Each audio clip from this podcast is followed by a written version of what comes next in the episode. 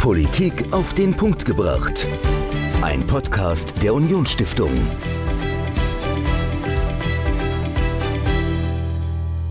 Hallo und herzlich willkommen zu einer neuen Folge Politik auf den Punkt gebracht. Ich bin Dominik, mir gegenüber sitzt Michael und Michael, wir wollen diese Woche über Kultur sprechen und Kulturförderung. Wir hatten hier bei uns im Haus der Unionsstiftung zu Gast Professor Dr. Meinrad Grevenich. Er war lange Zeit der Generaldirektor des Weltkulturerbes Völklinger Hütte und ist eigentlich immer noch eine Größe, was Kultur im Saarland angeht. Ich habe mit ihm gesprochen, aber vorher würde ich gerne mal von dir wissen, Michael. Was glaubst du denn, welchen Stellenwert Kultur in der Politik hat? Also ich würde sagen, es ist ausbaubar.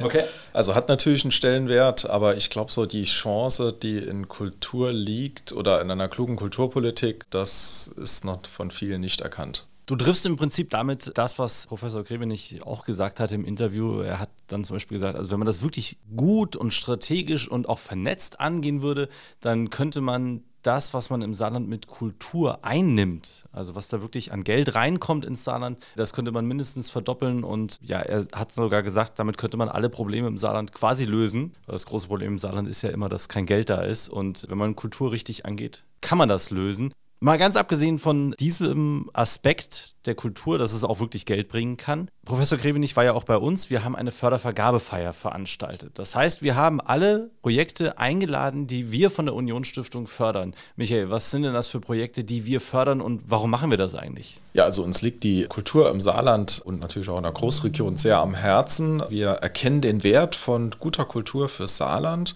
und wir fördern eine Vielzahl von Projekten. Also wir waren zum Beispiel Hauptsponsor beim Filmfestival Max-Ophüls-Preis. Wir unterstützen das Festival Perspektiv aber auch kleine Initiativen wie das Lyosar-Museum in Eppelborn oder auch mal ein kleines kulturelles Projekt auf dem Dorf. Also das ist ganz, ganz unterschiedlich, aber es ist wirklich wertvoller Bestandteil unserer Arbeit und ich glaube, das bringt fürs Land extrem viel.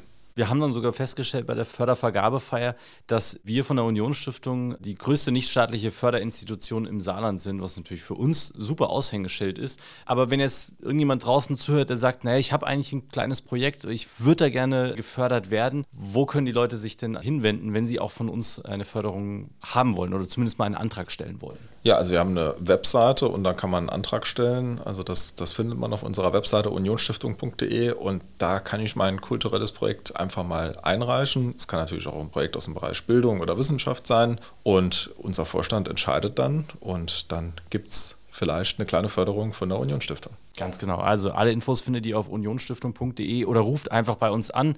Die Nummer oder die E-Mail-Adresse findet ihr alles auch auf unserer Homepage. Meldet euch, wenn ihr ein Projekt habt, wo ihr sagt, da bräuchten wir noch ein bisschen Geld, da bräuchten wir eine Förderung. Füllt den Antrag aus, reicht ihn ein und unser Vorstand entscheidet dann. Alles findet ihr auf unserer Homepage. Und das Interview mit Professor Grevenich über Kultur, über den Stellenwert von Kultur und was auch in den Kommunen passiert in Sachen Kultur und Kulturförderung, das hört ihr jetzt, das ganze Interview mit Professor Dr. Meinrad Maria Grevenich. Und dann darf ich ganz herzlich hier bei uns im Haus der Unionsstiftung Professor Dr. Meinrad Maria Grevenich begrüßen. Hallo und herzlich willkommen. Ja, hallo, Herr Holl. Ich freue mich, dass ich hier bin. Herr Grevenich, ich bin großer Fan von Audioformaten, von Medien. Ich, ich höre selbst sehr, sehr viele Podcasts. Ich höre gerne Radio, weil ich gerne zuhöre. Aber bei Ihnen ist es auch eigentlich immer sehr schön, Sie zu sehen. Sie sind immer sehr außerordentlich gekleidet. Auch heute wieder im schönen Zweireiher mit Hemd. Also es ist immer eine Gesamtkomposition, die sehr schön anzusehen ist. Deswegen schade an alle, die jetzt zuhören und Sie nicht sehen können. Aber auf Instagram machen wir, dafür machen wir nachher noch ein Foto, damit man das auch sehen kann. Aber Herr Grevenich, von Ihrem Aussehen Aussehen, das ist ja auch, ja, fast schon, würde ich sagen, ein Kunstwerk. Und genau darüber wollen wir heute sprechen, über Kunst, über Kultur. Und die erste Frage an Sie was heißt denn eigentlich Kultur für Sie? Mhm. Fängt das wirklich bei Ihren Kleidern an oder fängt Kultur bei Ihnen wo ganz anders an? Also zuerst mal Dankeschön für das Lob, was mich natürlich sehr freut. Das hängt ein bisschen wohl damit zusammen. Und jetzt komme ich nochmal zur Kultur. Kultur ist etwas, was den Menschen ja substanziell innen und außen als wichtiger Teil nicht nur anhängt, sondern Bestandteil ist. Und ich halte es für unabdingbar, dass man diese Zuwendung zu den Menschen auch sieht. Das heißt, dass das nicht by the way passiert, sondern dass man alles daran setzt, andere gegenüber zu achten, gleichzeitig auch versucht, das, was man selbst als gut, wichtig erachtet, zu lieben. Und ich sage mal, damit wären wir im Grunde schon bei den zwei großen Kriterien. Kultur findet immer im Dialog mit Menschen statt. Kultur ist etwas, was eine Dimension unseres Menschseins eröffnet, die weit über das hinausgeht, was man vom Denken allein begreifen kann, die man nicht ausrechnen kann. Da ist Fantasie, da ist Emotion ein ganz entscheidender Punkt. Und Kultur ist etwas, was den Menschen eigen ist und wenn man sich mit Kultur beschäftigt, ist das auch etwas, was im Grunde die Beschäftigung mit den Menschen meint. Und dies geht nur dann, wenn man das gerne macht, also liebt, und wenn man sich den Menschen auch zuwendet. Und dann passiert manchmal das Wunder, dass in diesem Prozess etwas entsteht, was unendlich schön ist. allein klingt schon toll, klingt schon sehr, sehr schön. Sie haben sich schon immer mit Kunst beschäftigt. Ich habe einen Blick in Ihre Biografie geworfen und Sie haben Kunst studiert, Sie haben aber auch katholische Theologie studiert, also ein sehr ja, breit gefächertes Studium, viele verschiedene Dinge. Wollten Sie schon immer etwas mit Kunst machen oder hatten Sie ursprünglich ganz mhm. andere Pläne? Also solange ich denken kann, will ich etwas mit Kunst machen. Mhm. Und das hat natürlich verschiedene Wege gehabt. Ich habe dann auch Malerei mal gemacht und habe mhm. dann Kunstgeschichte gemacht. Aber Sie sprechen die katholische Religion an, die ich auch studiert habe neben Philosophie, Erziehungswissenschaften. Das hängt mit meinem Grundverständnis des Menschen zusammen. Menschen bestehen nicht nur aus den rational ableitbaren Denksystemen. Menschen bestehen aus, zum überwiegenden Teil aus Emotionen. Menschen haben Glaube, das heißt Ziele, die sie erreichen wollen, die oft nur Einzelne sehen und andere für andere noch verborgen sind. Mhm.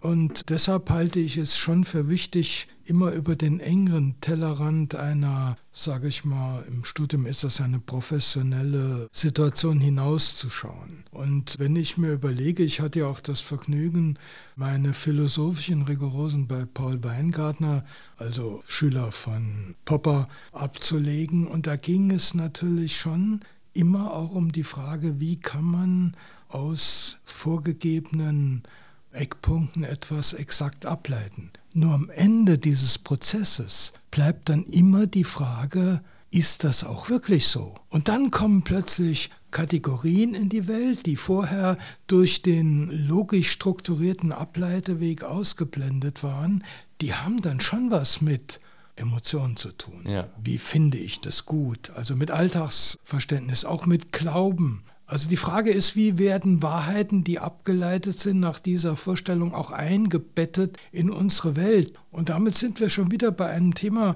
das im Grunde auch durch die Kultur vermessen wird. Denn alles, was wir im Leben tun, auch wenn es noch so exakt erscheint, mhm. hat etwas damit zu tun, dass es ein kultureller Bestandteil unseres Menschseins ist. Und an dieser Stelle, sage ich mal, ist das Feld, das es zu ergründen gilt, unendlich groß. Also das heißt, die Kultur ist auch in jedem Menschen, also ist jedem Menschen auch eigen. Also es gehört zum Leben dazu, so wie wir uns unterhalten und Sprache gehört dazu. In welcher Form auch immer ist Kultur auch etwas, was in jedem Menschen drin ist und was jeder auch, auch hat. Ja, ich würde, wenn das nicht zu groß klingt, sagen, dass Kultur im Grunde die zentrale Dimension des Menschen ist. Mhm. Wir haben natürlich unser tägliches Geschäft. Ja. Wir haben unsere Berufe, unsere Profession. Aber trotzdem fügt sich das erst sinnvoll zusammen. Wir haben Menschen, die wir lieben, ja. Menschen, die wir schätzen, andere, die wir nicht ausstehen können, die gibt es auch. Wir haben aber in dieser Welt plötzlich damit auch eine Verbindung, die im Grunde immer Dimensionen der Kultur aufnimmt, sichtbar macht und zeigt. Und gerade im Miteinander zeigt sich auch, wie Menschen agieren und was sie erreichen können. Jetzt würde ich das gerne als Anlass nehmen, was Sie jetzt gesagt haben, um so einen kleinen Exkurs zu machen. Ich wollte eigentlich jetzt auf Ihre, auf Ihre Karriere eingehen, aber das passt ganz gut, eine aktuelle Debatte hier mit einzubringen. Wir haben in den letzten Wochen und Monaten immer wieder Diskussionen in den Medien mitbekommen, beispielsweise die Stichwörter Winnetou und Ravensburger, wo es um den Begriff der kulturellen Aneignung geht. Und Sie haben gesagt, Kultur entsteht im Miteinander, im Dialog und dann fällt dann der Begriff kulturelle Aneignung. Also ich eigne mir die Kultur anderer Menschen an. Wie stehen Sie zu diesem Begriff, wenn ich mir diesen Exkurs erlauben darf? Also was halten Sie von dieser Debatte? Ich halte die Debatte zusammengefasst für schwierig, ja. weil wir haben verschiedene Perspektiven. Das ist zum einen das, was da geschrieben wurde. Wenn wir das aus wechselnden, späteren Perspektiven sehen, also ich würde sagen die Erklärungsperspektive, nicht die Entstehungsperspektive, Ja. dann ist manches im Lichte dessen zu beurteilen, wie es entstanden ist. Wir sollten nicht immer so tun, als wäre alles, was wir an Vergleichsmaßstab für unsere Beurteilung haben, das Nonplusultra ist. Also ich wäre da etwas vorsichtiger, was natürlich nicht geht, wenn es im Grunde schon zur Diskriminierung von anderen Kulturen oder Menschen führt. Das halte ich nicht für zielführend. Vielleicht so viel zu dieser Debatte, Ja. die durchaus möglicherweise auch ein Signet unserer Zeit ist. Denn wir haben ja die Situation, dass wir vieles, was noch nicht insgesamt beurteilt ist, immer noch mal so einer Endbeurteilung zuführen wollen. Ja. Halte ich manchmal für etwas schwierig. Vielen Dank für die Antwort. Ich weiß, es ist ein sehr, sehr schwieriges Thema. Es ist, dachte nur, es passt gerade und es ist einfach eine aktuelle Debatte, die mich auch selbst sehr, sehr beschäftigt. Also ich habe die Winnetou-Bücher von Karl May damals verschlungen und Ebenso. wenn ich heute die Diskussion sehe, ist vieles, was an Fragestellungen da aufgeworfen wird, für mich damals nicht wichtig gewesen. Ja. Ich sage mal, es gibt vielleicht einen Aspekt, ich kann auch nur das hier referieren, was ich an der Stelle gelesen habe, dass die indigenen Völker damit zum Beispiel gar kein so großes Problem haben. Dass dies wahrscheinlich ein Thema unserer Zivilisation ist, die ja doch auf einem hohen ökonomischen Niveau inzwischen die Welt beurteilt. Und von daher halte ich es schon für angemessen, auch nochmal darüber nachzudenken. Wobei ich nicht diejenigen, die sagen, das ist nicht meine Position, damit unbedingt abbügeln möchte. Im Gegenteil, wir sollten im Dialog bleiben, halte ich für sehr wichtig. Denn alles, was wir tun, unser Leben ist ja keine statische Angelegenheit, kann auch dazu führen, dass möglicherweise Dinge, die wir nicht beachtet haben, sich verändern, anders beurteilt werden und damit auch möglicherweise einer besseren Beurteilung zugeführt werden. Wunderbares Stichpunkt, um wieder zu meinen eigentlichen Fragen zu kommen, denn ähm, Sie haben selbst auch viel Erfahrung in Bezug auf Kultur gesammelt im Ausland. Also Sie haben außerhalb von Deutschland studiert, Sie haben außerhalb von Deutschlands gearbeitet und auch Kultur in anderen Ländern erlebt und kennengelernt und auch wie dort Kultur in musealer Arbeit dargestellt wird, reproduziert wird. Welche Erfahrungen haben Sie da gemacht? Also wie anders funktioniert Kultur und aber auch kulturelle Arbeit in Form von Museen in anderen Ländern im Vergleich zu Deutschland? Also ich sage mal, ich halte die Beschäftigung mit kulturellem Umgang in anderen Ländern für sehr wichtig. Denn die Chance daraus zu lernen und auch die eigenen Positionen, die ja immer am Anfang so fest gemauert da stehen, zu modifizieren und vielleicht auch umfänglicher zu gestalten, ist eine der großen Chancen, die sich daraus ergibt.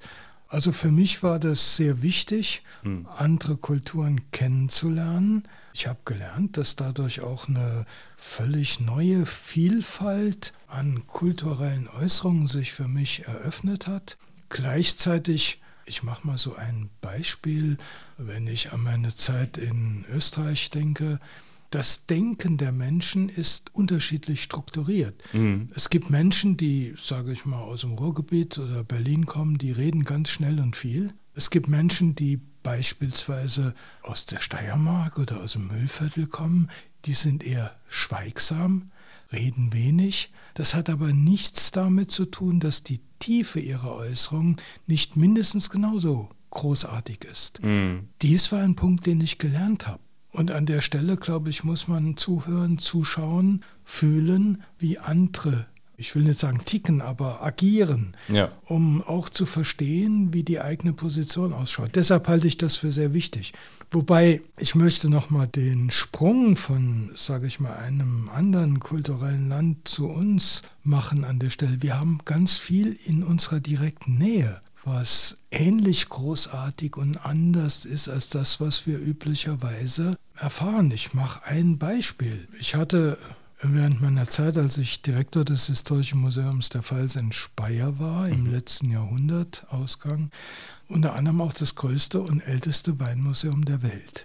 Und mhm. ich muss ganz offen sagen, dass mir die Beschäftigung mit diesem Thema die Pforten des Himmels eröffnet hat. Sie können dieses Thema, und ich sage das jetzt mal im weitesten Sinne Wein, nicht durch Lesen oder Diskutieren erfahren, Sie müssen einfach probieren. ja, es ist sehr stimmt. kompliziert. Ja, ja. So, und erst dann, wenn Sie das gemacht haben, das heißt, wenn Sie probieren, machen Sie Fehler, Sie machen auch Dinge, die Sie überhaupt nicht geplant haben. Ich spreche nicht über die Komponente Alkohol, die ja sehr gering ist. Das ist ja eine Erfindung, die in der Geschichte des Weins erst sehr spät gekommen ist. Ich spreche einfach über, sage ich mal, auch äh, kulturelle Dimensionen, die notwendig sind, um ein Urteilsvermögen zu entwickeln, das das Thema auch angemessen behandelt. Und das ist direkt bei uns. Und ich sag mal, wir haben hier im Saarland an der Obermosel hervorragende Weingüter. Wir haben in der Pfalz, die sind völlig anders von der Geschmacksdimension. Wir haben auf der anderen Seite der Grenze in Lothringen inzwischen neue sensationelle Entwicklungen. Das ist ein Bereich, der hier angesprochen wäre. Ja. Und wir können, wenn wir in andere kulturelle Äußerungen gehen, für mich ist Industriekultur beispielsweise so ein Thema. Ich habe durch die Beschäftigung mit der Industriekultur gelernt, das war am Anfang überhaupt nicht klar, dass im Grunde unsere Zivilisation, unsere Kultur heute ja. wesentlich eine von der Industriekultur geprägte Dimension besitzt, die ohne diese Entwicklung unvorstellbar gewesen wäre. Denn dann gäbe es kein modernes Museum, kein modernes Theater und auch keine moderne Universität. Speziell jetzt auf den Begriff der Industriekultur äh, zu sprechen zu kommen. Bedeutet das einfach, ist das ein historischer Begriff? Das heißt, das ist Kultur ab der äh, industriellen Revolution bis heute? Oder ist das tatsächlich etwas, was ja eine, eine Kultur, hinter der eine gewisse Mechanisierung steht. Also was, was genau ist damit gemeint? Also es sind verschiedene Dimensionen, die da zusammenkommen. Mhm. Da ist zum einen natürlich der Zeitraum ab Beginn der industriellen Revolution am Ende des 18., Beginn des 19. Jahrhunderts, mhm.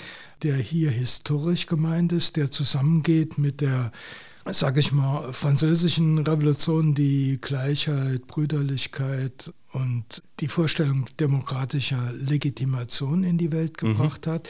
Da ist die Vorstellung des Rationalismus, die Weltsysteme durch Nachdenken versucht zu erschließen, wenn sie unbekannt sind. Ja. Das ist die historische Dimension. Aber es geht natürlich auch um etwas anderes. Da ist plötzlich ein Prozess ein Ablauf, der sehr stark durch Maschinen geprägt ist, die Beherrschung der Dampfkraft, die Beherrschung der Elektrizität, an deren Ende wir heute nach der Entwicklung des Telefons, des Plattenspielers, des Internets immer noch stehen. Also diese Prozessualität, die im Zusammengreifen von Mensch und Maschine steht, das ist so die zweite Dimension. Und das ist natürlich das dritte, was unsere Zivilisation umfänglich bestimmt, nämlich diese Explosion ökonomischer Effektivität, die im Grunde durch diese Zeit eingeleitet wird, die dazu führt, dass wir heute den höchsten Wohlstand in der Geschichte der Menschheit haben. Mhm die beste soziale Versorgung, die beste medizinische Versorgung, eine Kommunikation, die rund um den Globus in Echtzeit geht, grenzenlose Reisemöglichkeiten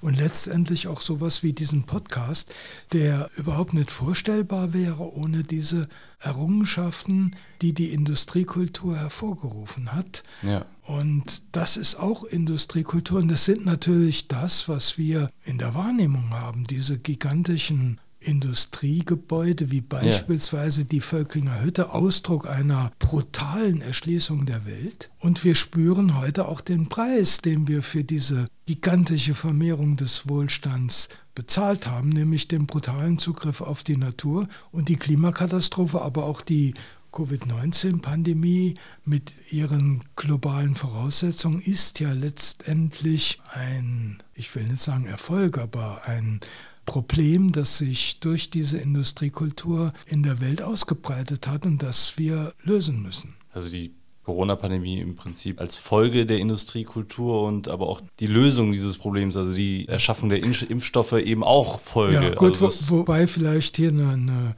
auch konkrete Antwort. Diese Themen sind alleine nicht nur durch technische Lösungen zu bekämpfen. Wir brauchen hier auch eine andere Einstellung, die den Menschen als Gesamtes betrifft. Es reicht nicht, eine bessere Technik da noch ins Feld zu führen. Wir müssen auch eine Bewusstseinsveränderung herbeiführen.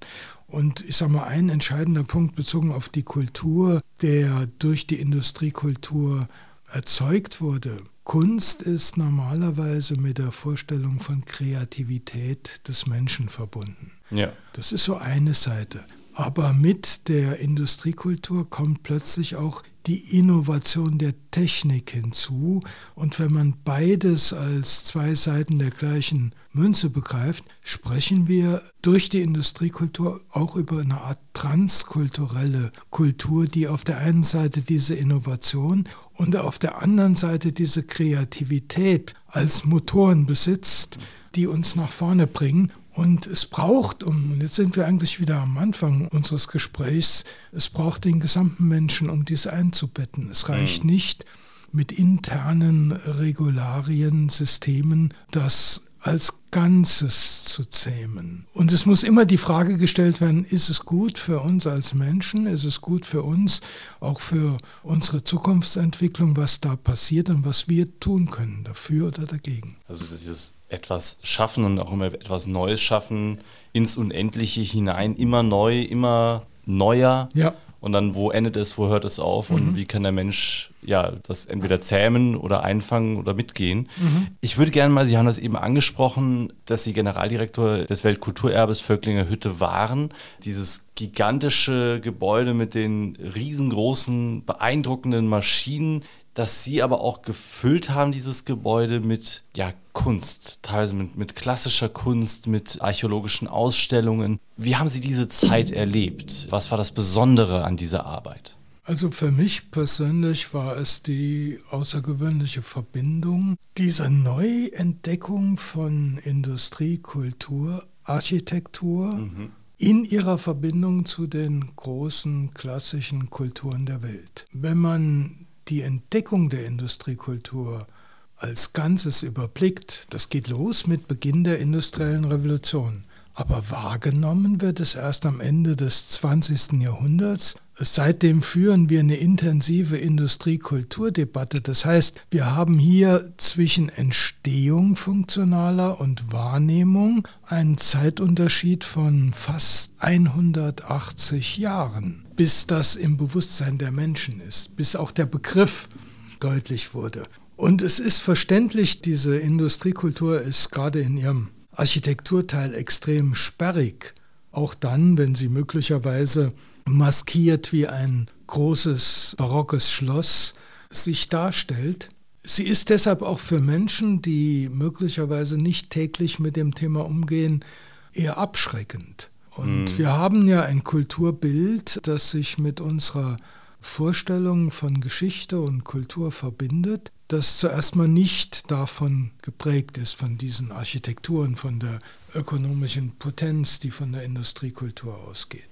Also, wenn ich das nochmal irgendwie versuche, in meinen Worten zusammenfassen, also Sie sagen, dass wir mit Beginn der industriellen Revolution bis zum 20. Jahrhundert diese ganzen modernen Techniken, diese ganze Modernisierung, neue Erfindungen wie die Dampfmaschine, den Zug oder alles, was, was man sich da eben drunter vorstellt, dass das als Zukunftsmusik immer noch wahrgenommen wurde, obwohl es schon existiert hatte. Also ich ja, denke zum Beispiel da an die an diese antimodernistische Bewegung beispielsweise der Künstler der 20er Jahre, der 1920er Jahre, die das ja auch zum Teil verteufelt haben, gerade dann auch mit Bezug auf den Ersten Weltkrieg, der diese das industrielle Töten ja groß gemacht hat, so wenn man das so sagen kann, das aber immer noch gesehen wurde als etwas nicht aktuelles, sondern trotzdem immer noch so als als Vision. Sie würden sagen, dass wir das heute immer noch haben, obwohl es Alltag ist, wenn man zum Beispiel vor dem Saarbrücker Schloss steht und diesen Mittelbau sieht, rechts und links diese rekonstruierten barocken oder klassizistischen Architekturstile,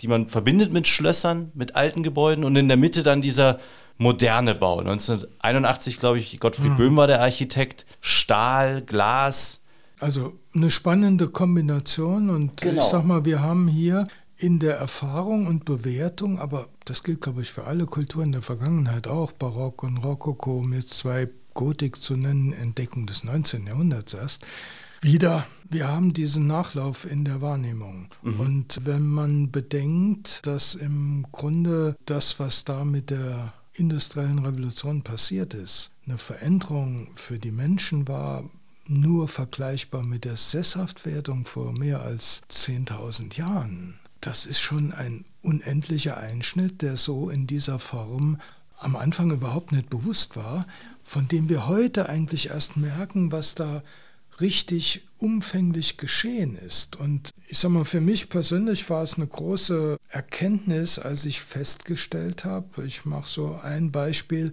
als wir damals die Ausstellung Inka Gold in der Völklinger Hütte mhm. durchgeführt haben, dass die frühen Kulturen vor Inka, die Kubisnike, die Chemu, eigentlich entdeckt wurden auf Basis von Grabungen. Und jetzt kommt das Entscheidende, die von Deutschen Industriellen finanziert wurden. Mhm. Ohne diese ökonomischen Möglichkeiten wäre möglicherweise vieles dieser Kulturen unentdeckt geblieben. Denn man kann die nicht einfach durch das Hineingehen in eine Universitätsbibliothek erfahren, ja. weil die Bücher dazu gab es nicht, es muss gegraben werden. Ja. Der Aufwand ist gigantisch, der dazu notwendig ist. Und dazu braucht es Mittel, die deutlich höher sind als das, was bis zu dem Zeitpunkt allgemein verfügbar war. Und die wurden durch die industrielle Revolution zur Verfügung gestellt, denn da waren die ökonomischen Erträge mit einem Schlag tausendmal so hoch, wie das in der agrarischen Zeit vorher war. Oder wenn wir die größte Vision der ägyptischen Kultur, das Grab des Tutanchamun nehmen, Howard Carter, der Ausgräber, ja. hat 15 Jahre ungefähr die Größenordnung des saarländischen Landeshaushalts in der, im ägyptischen Sand versenkt, bis er dieses Grab gefunden hat. Finanziert übrigens Wahnsinn. durch seinen Geldgeber, den Lord Carnarvon, der mit Eisenbahn dieses äh, Vermögen erzielt hat. Und das ist ein Punkt, der mich schon sehr bewegt hat. Das heißt also, das, was wir heute an moderner Kultur verstehen, unsere Museen, unsere Theater, unsere Universität übrigens auch, wäre ohne diese ökonomische Explosion, die durch die industrielle Revolution erzeugt wurde, gar nicht vorstellbar. Wenn wir auf dem Status der Fürstenzeit des Barocks wären, hätten wir vielleicht statt 6600 Museen in unserer Republik nur 20 und von mm. den 600 Theatern vielleicht nur fünf. Also Sie sehen, der Unterschied ist gigantisch und von den Universitäten spreche ich jetzt gar nicht. Ja. Aber würden Sie denn dann behaupten, wenn man dieser Erkenntnis folgt, dass das, was wir auch an, an Kultur, an Bereicherung in der Kultur erfahren haben, dass das vor allem durch die höheren Erträge in der Wirtschaft möglich ist und diese auch die Kultur dann quasi auch finanziert hat? Ist denn, wenn man jetzt auf eine politische Ebene geht, Kultur nur nettes Beiwerk von Wirtschaft? Oder hat Kultur Ihrer Ansicht nach einen anderen Stellenwert mittlerweile auch in der Politik erlangt? Meine Antwort dazu ist klar, Kultur ist kein Beiwerk.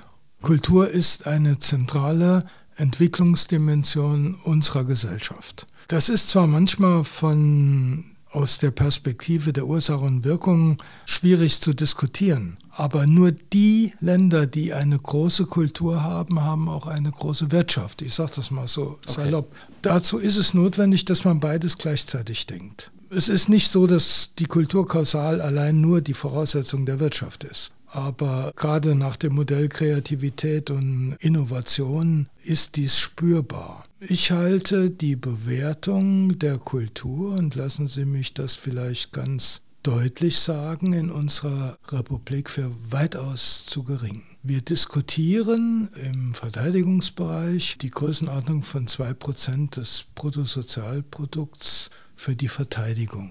Wir sind im Kulturbereich, wenn man alles nimmt, Bund, Länder, Kommunen, die Kulturfinanzberichte der Bundesrepublik laufen da ein bisschen nach, aber bei geschätzten 0,3 Prozent Okay. der Bruttosozialausgaben für Kultur. Das ist aus meiner Sicht viel zu wenig. Wir sollten schauen, dass wir da auf die 1%-Lösung kommen, aber nicht nur allein, um dieses Geld für kulturelle Projekte zu versenken, sondern zu multiplizieren. Das heißt, wir brauchen im Grunde mehr Projekte, die die Mittel nutzen zum Anschub und daraus noch mehr Kultur in der finanziellen, nicht nur mentalen Teilhabe ihrer Nutzerinnen und Nutzer zu machen. Und dafür gibt es ja viele Beispiele, die dies zeigen. Und das ist auch ein Punkt, für den ich offensiv kämpfe. Können Sie so ein Beispiel vielleicht mal nennen? Also ich sage mal Theater, das im Ja. Grunde eine Refinanzierung hat, die deutlich im 30 bis 80 Prozent Bereich liegt. Es gibt dafür, das ehemalige Theater in Aachen hat das gemacht.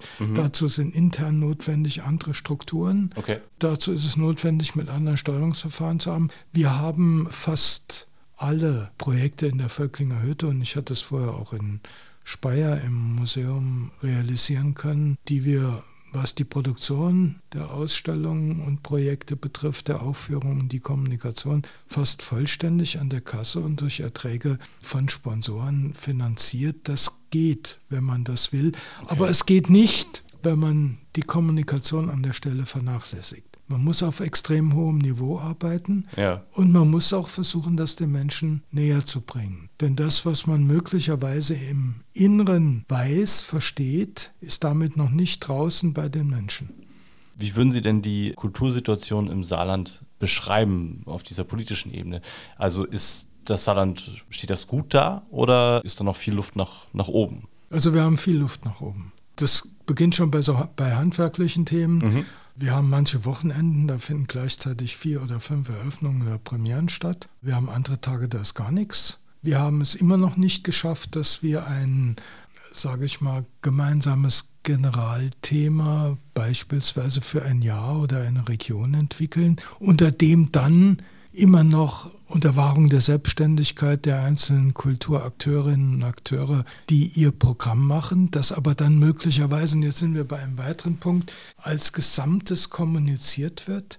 Ich frage mich halt oft, wenn ich aus der Nutzerperspektive denke, was bewegt einen Menschen, der in Köln wohnt, Mhm. da gibt es zwölf romanische große Kirchen, da gibt es einen Dom, da gibt es sieben große Museen, um nur einiges zu nennen, da gibt es zwei Festivalhallen, da gibt es tolle Symphoniker und Theater, ins Saarland zu kommen. So, und an der Frage entscheidet sich auch die Qualität der Kultur, die in unserem Lande politisch verantwortet wird. Was ist notwendig damit, und jetzt rede ich über die Menschen, die in der Regel Kultur intensiv nutzen, Familien, was ist notwendig, damit eine Familie, Vater, Mutter oder zwei Mütter, zwei Väter mit zwei bis drei Kindern im Auto oder im Zug bewegen muss als Sehnsuchtsthema, dass sie über die nächste Fastfood-Bude, ich nenne jetzt keinen Namen, hinaus kann. Das ist wichtig.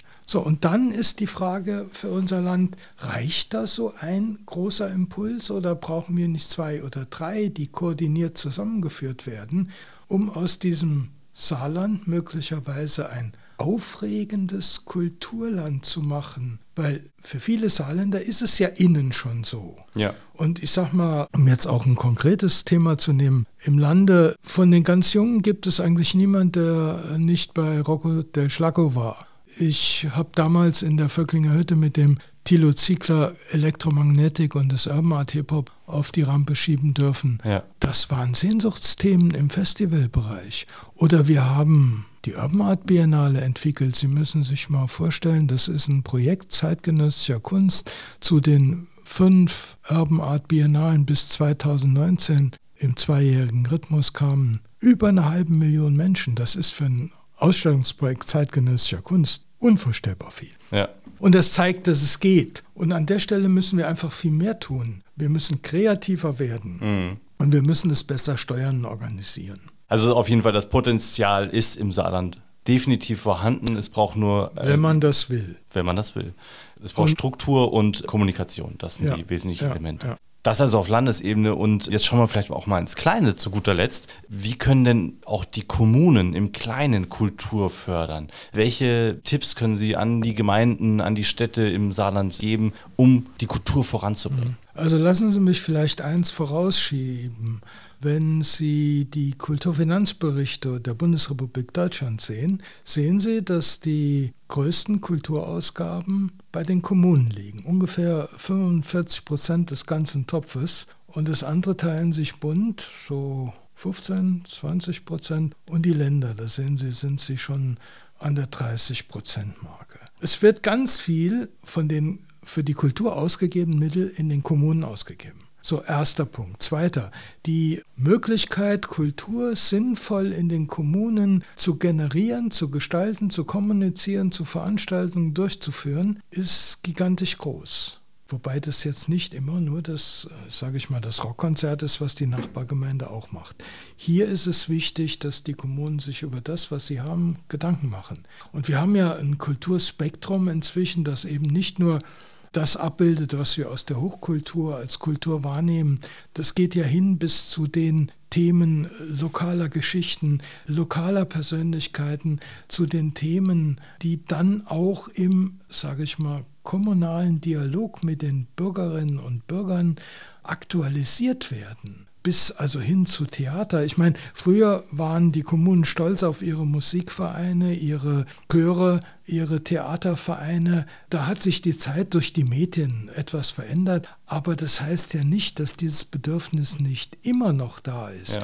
Ich sage mal so ein Stichwort Poetry Slam oder die Möglichkeit am Ort auch die Musik, die junge Leute machen, zur Aufführung zu bringen, ist so ein Thema. Und die sollte man dann auch in die entsprechenden kommunalen Möglichkeiten einbringen, die da sind. Also das Spektrum ist sehr groß. Es ist vielleicht wichtig, dass hier es ein bisschen Hilfe auch in der kreativen Entwicklung und dem Selbstbewusstsein der Kommunen gibt. Und es gibt natürlich im Saarland auch Orte mit außergewöhnlicher Kultur, die von Privatmenschen Menschen gemacht werden, die da auch eingesetzt werden kann. Also wir hatten ja jetzt in der Veranstaltung hier in der Unionsstiftung etwa das Lörser-Museum Weltkünstler. In Eppelborn, genau. In ja. Eppelborn ist im Grunde so ein Punkt, oder ich nenne die Statio Dominus Mundi der Familie Meiser mm. in Wustweiler mit einem Bau von Alexander von Pranke, einem der ganz wichtigen Architekten in unserer Republik und einer Altmeistersammlung, die außergewöhnlich ist.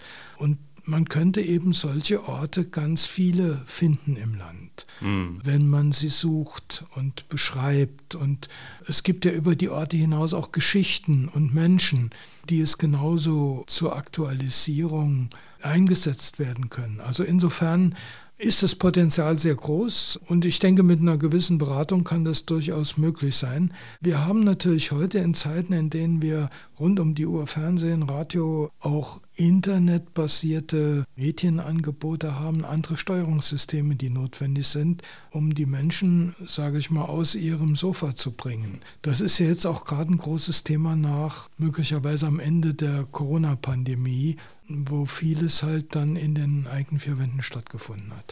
Professor Grevenich, Kultur, nicht nur der Dialog, so auch wie wir ihn jetzt geführt haben, sondern ein Thema, das wahnsinnig viele Bereiche, alle Bereiche eigentlich des Alltäglichen, des gesellschaftlichen, des politischen Lebens umfasst. Vielen, vielen Dank für den Rundumschlag. Es war ein großes Vergnügen, mit Ihnen gesprochen zu haben, Ihre Sicht auch auf Kultur kennenzulernen. Und ja, ich bin sehr gespannt, was sich im Saarland in den nächsten Jahren und Jahrzehnten noch tun wird. Herzlichen Dank für das Gespräch. Ja, ich danke Ihnen, Herr Dominik Holl. Es war mir ein Vergnügen. Dankeschön.